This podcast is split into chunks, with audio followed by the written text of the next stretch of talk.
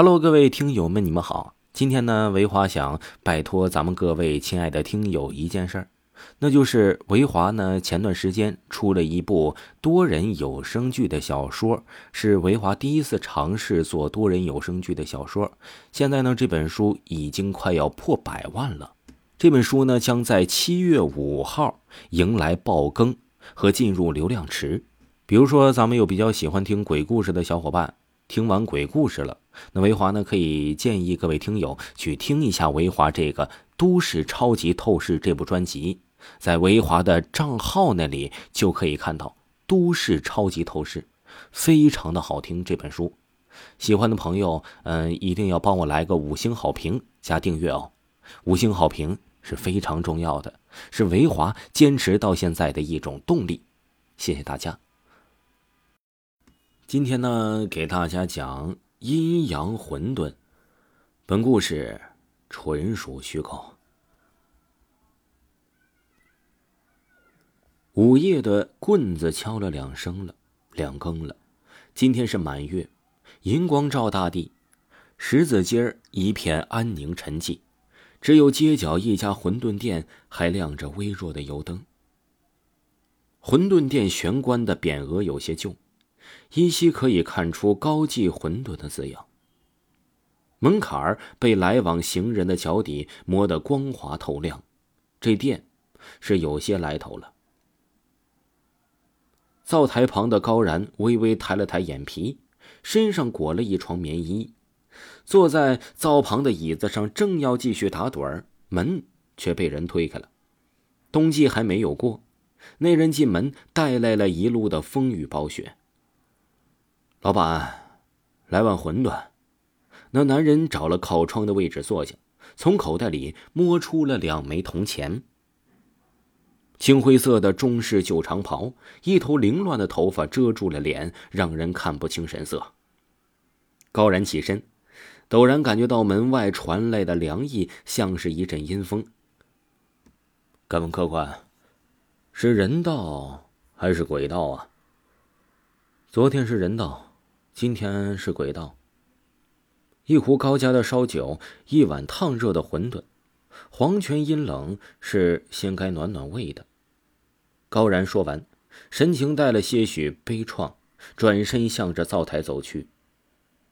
是有好久，都没有到阴科到访了。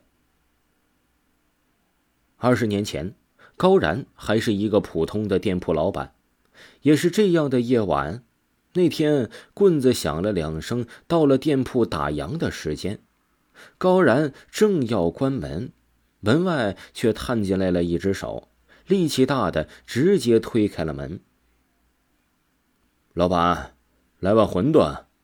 推门来的壮汉穿着黑色的衣裤，披着披风，长着络腮胡子，一脸的凶相，细雪打着卷儿，顺着敞开的门飘进了屋里。又化成了水滴。今年春开的晚，要是往年呢，早就不像这样寒冷了。好的，客官稍等。高然说着，正要转身走向灶台，他还来不及反应，一颗药丸已经下肚，腥味臭味的混合还留在了嘴里。高然摆出了一副吃了苍蝇的表情：“你给我喂的什么呀？”乌鸦眼和马粪球。你可以去做馄饨了，记得多放肉。那怪人若无其事的端起桌上的茶碗，端详起来，再也不看高然一眼。高然有些生气了，却被那怪人的气场震慑住，也不敢多说多问。可是走向了灶台，脑袋却昏昏沉沉了起来。透过馄饨锅里的水蒸气，似乎看到了两个世界，一个清明，一个浑浊。据说，黄泉渡客常年是游走在阳间与黄泉边上，勾人魂魄不死不休。他们有一种药，人吃了能通阴阳、出鬼神。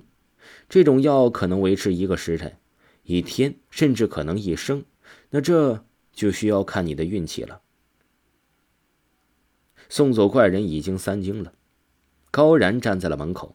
却看见一个姑娘穿着白色的里衣，赤着一双三寸金莲，站在冰凉的雪地上，脚趾甲上的红色扣单衬着肉嘟嘟的小脚，是漂亮极了。